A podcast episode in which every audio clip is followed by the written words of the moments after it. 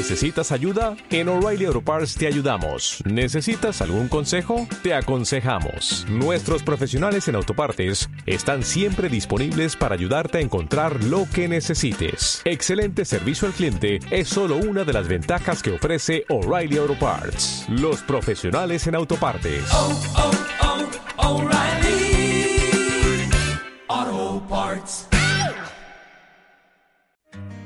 Ahora que estás en casa y que tu hogar es la oficina, el colegio o el gimnasio, orain uste genuena baino aulagoak garen honetan, ahora que sientes miedo a perder el trabajo y a la precariedad, orain kaleak ustu direla, gure balkoiak eta leioak plaza berriak bihurtu direla, eta zaintzen gaituen jendea eskeronez txalotzen dugun honetan, ahora que vivimos más incertidumbres que certezas, la solidaridad es la respuesta. Hoy es el momento de unirnos a las personas más vulnerables. Por ello, somos miles las personas que llevamos la compra a quien no puede salir, que tejemos mascarillas, que ayudamos a las personas sin hogar o que apoyamos a las mujeres que viven confinadas con su agresor. Somos barrios contra el discurso de odio, el machismo y el racismo. Elkartasunerako unea da ere beste herrialdeetako pertsonekin. Non eskuak garbitzea ezinezkoa den. Non osasun zerbitzu duena ametsa baino ez den. Edotan non etxean geratzeak ezeres jatea dakarren. Agradecemos el aliento de los países que en otras ocasiones han recibido nuestra colaboración y es que en esta pandemia las fronteras y los muros han dejado de existir. Garapenerako gobernuz kanpoko erakundeok lan egiten dugu urruneko larrialdi egoeretan, baina gaur gurean ere diar dugu. Kanpaina ospitaletan laguntzan dugu eta gizartearen alboan gaude. Y mañana, cuando todo pase, que pasará, aprovechemos esta sacudida para dejar caer lo irrelevante y lo superficial. Apuntalemos los pilares de una sociedad donde las políticas públicas den soluciones globales y no dejen a nadie atrás construyamos un nuevo mundo mejor para todas las personas y en todos los lugares. Hemos creído necesario que escuchaseis en su integridad este mensaje con el que la coordinadora de ONGs de cooperación al desarrollo de Euskadi llama a fortalecer los lazos de solidaridad en todo el mundo para lograr una salida justa e inclusiva a la crisis provocada por la COVID-19. Es el momento de la cooperación y el trabajo en común para que nadie se quede atrás. Así lo manifiestan las 79 organizaciones vascas que trabajan en cooperación al desarrollo.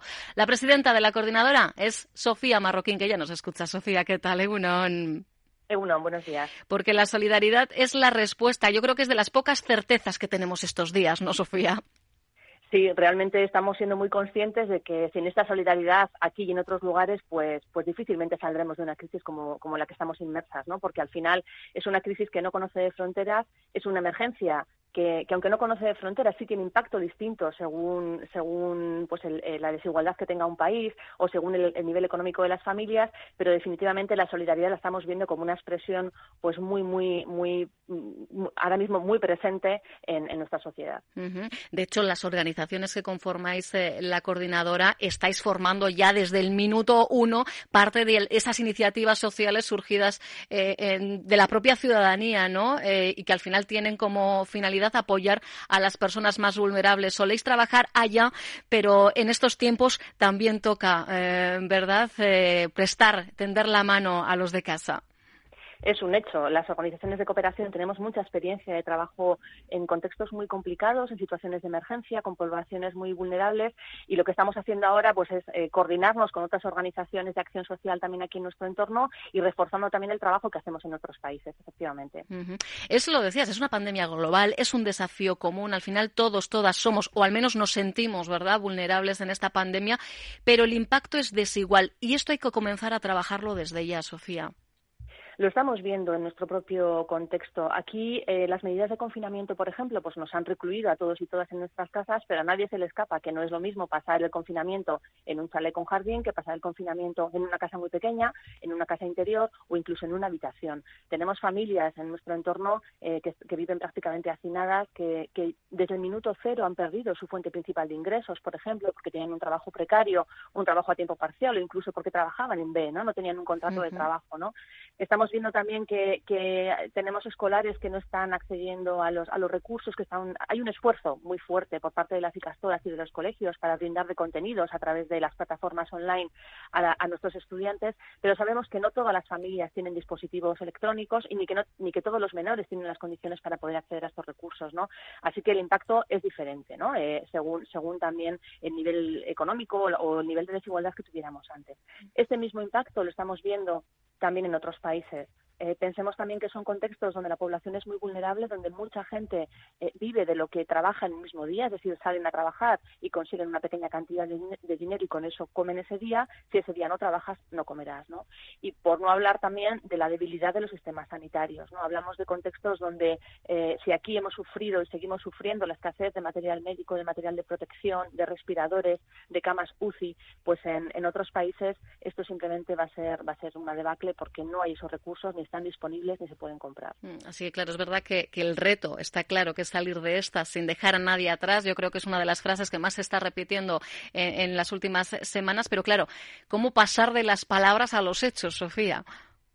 Bueno, pues hay que tomar medidas valientes también, ¿no? Estamos viendo, por ejemplo, que las medidas que se han ido implementando en esta crisis de la COVID-19 son radicalmente diferentes en muchos casos a las que tomamos en el año 2008 con la crisis financiera que tuvimos en ese momento, ¿no? Aquella crisis fue una crisis financiera que dejó a muchas personas atrás, ¿no? Que mm, debilitó los sistemas eh, públicos y, la cobertura de muchos derechos básicos.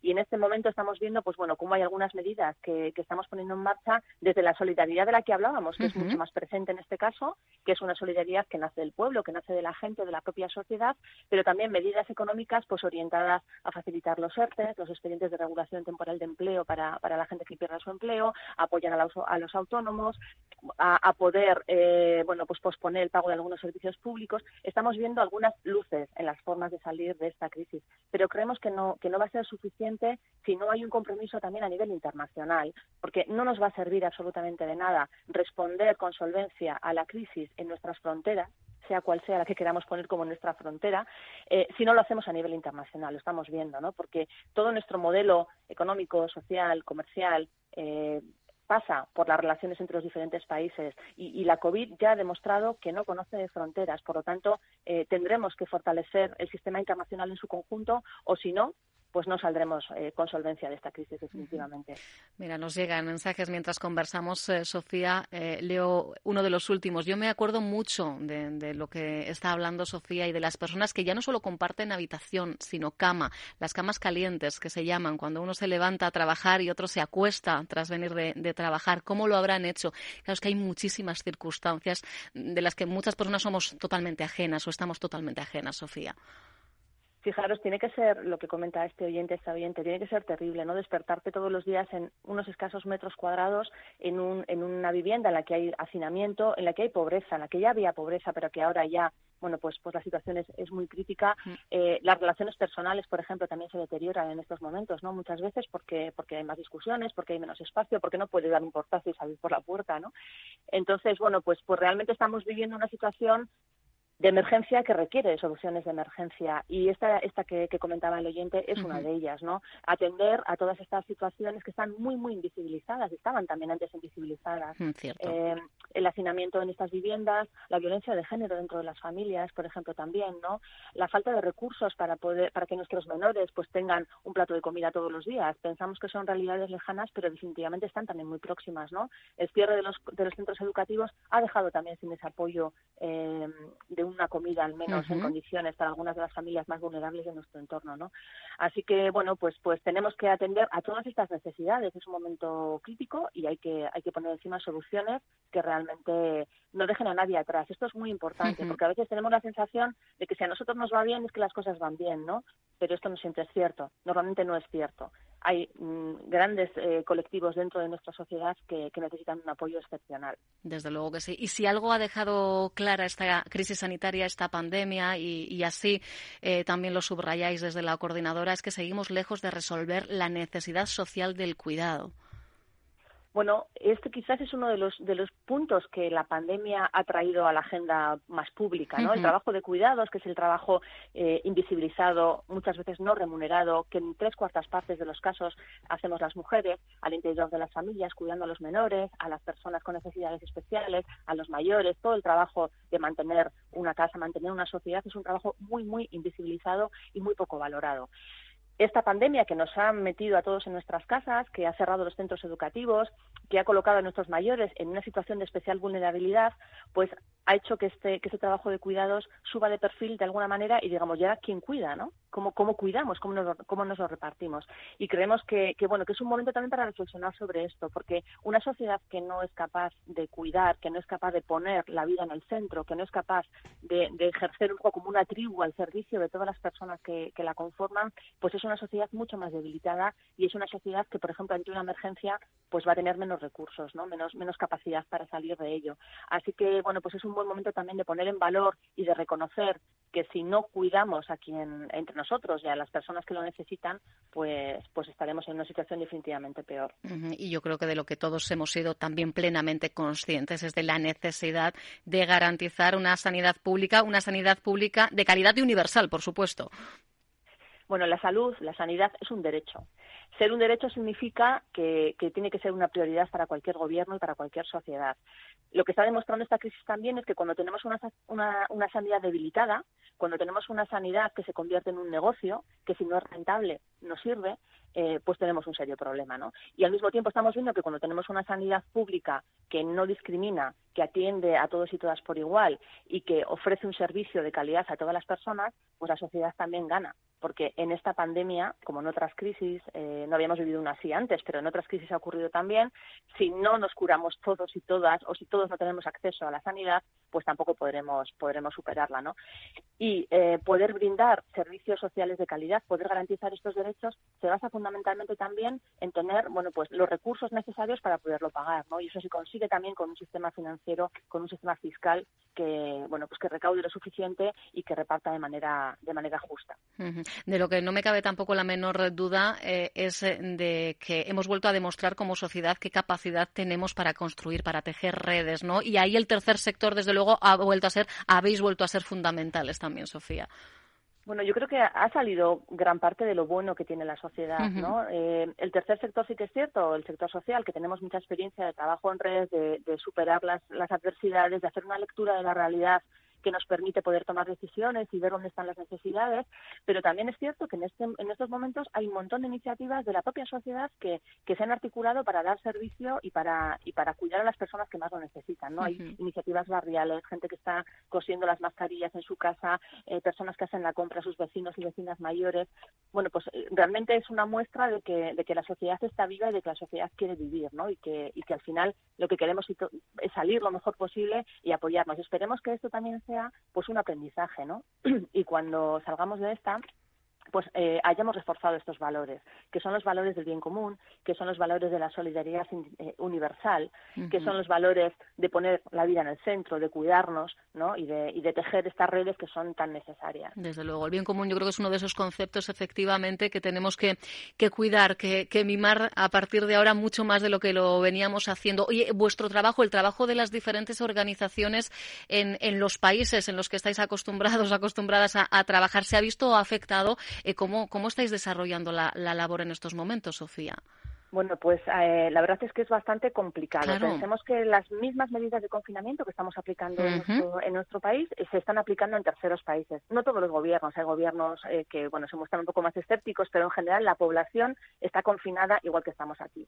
El problema es que cuando tú te confinas en países donde muchas personas no tienen una vivienda adecuada, hay mucho más hacinamiento y lo que comentábamos al principio, para poder comer tienes que salir sí o sí a trabajar ese día, pues estamos viendo que, desde el principio del confinamiento hay muchas familias y comunidades que están muy, muy desprotegidas.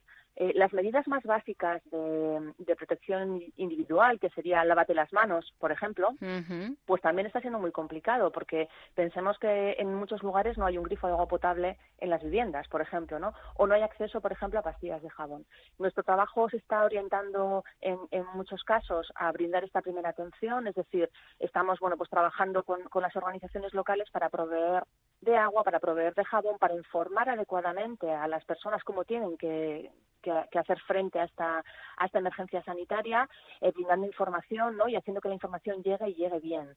Eh, nuestros equipos y muchas organizaciones están también trabajando desde casa y bueno, estamos todavía en la fase un poco de, ver cuál es el impacto que va a tener, que sabemos que va a ser muy crítico. Eh, pensemos también que son países, en la mayor parte de los casos, donde el sistema sanitario no es universal, no es el público es, bastante, bastante débil, así que el acceso también a un sistema sanitario de calidad para atender los casos más graves va a ser muy difícil bueno, pues lo decíamos, eh, lo hemos estado comentando, ¿no? Es una pandemia de, de, ámbito mundial y, y, el impacto en los países más vulnerables bueno, pues lo estamos viendo aquí en nuestro entorno, imaginemos en otros, ¿no? Así que muy preocupadas por esta situación, mm, en coordinación con, toda la gente que está trabajando allí y, bueno, valorando cuáles son los próximos pasos que tenemos que dar. Definitivamente la forma de trabajar está, está cambiando.